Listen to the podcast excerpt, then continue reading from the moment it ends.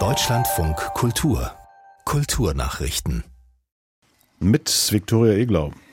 Die Ausstellung Chagall Welt in Aufruhr in der Schirnkunsthalle Frankfurt ist mit einem Besucherrekord zu Ende gegangen. Fast eine Viertelmillion Menschen sahen die Schau, die von Anfang November bis zum vergangenen Sonntag ging. Museumsdirektor Sebastian Baden sprach vom größten Publikumserfolg in der Geschichte des Hauses.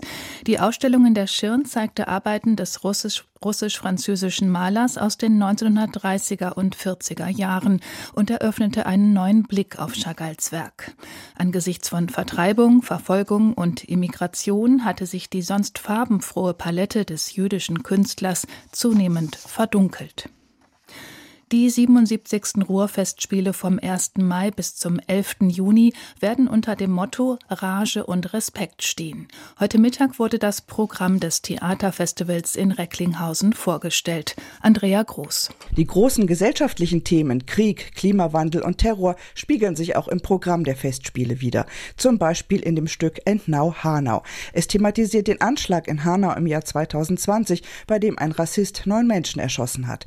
Oder in Der Wie Kri, die Neuauflage einer ukrainischen Volkssage.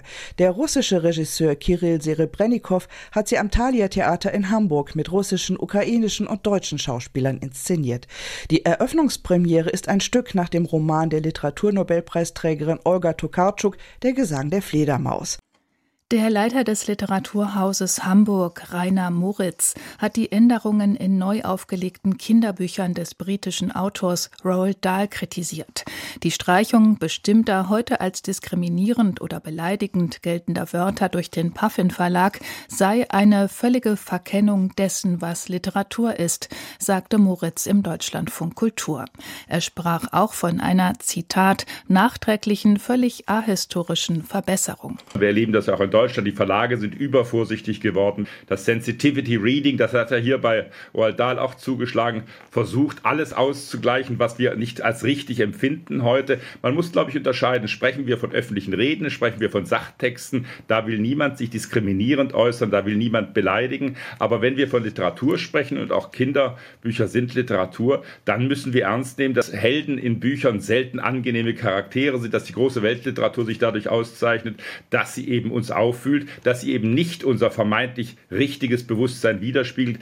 Rainer Moritz, Leiter des Literaturhauses Hamburg, über die Änderungen an Charakteren und Formulierungen in Kinderbüchern Roald Dahls hatte sich auch der Schriftsteller Salman Rushdie beklagt. Er sprach auf Twitter von absurder Zensur.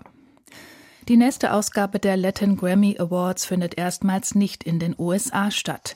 Die Preise für spanisch- und portugiesischsprachige Populärmusik werden im November im spanischen Andalusien vergeben, wie der Chef der Latin Recording Academy Manuel Abud und der Präsident der Region Andalusien Juan Manuel Moreno mithalten. Der genaue Ort der Verleihung steht noch nicht fest.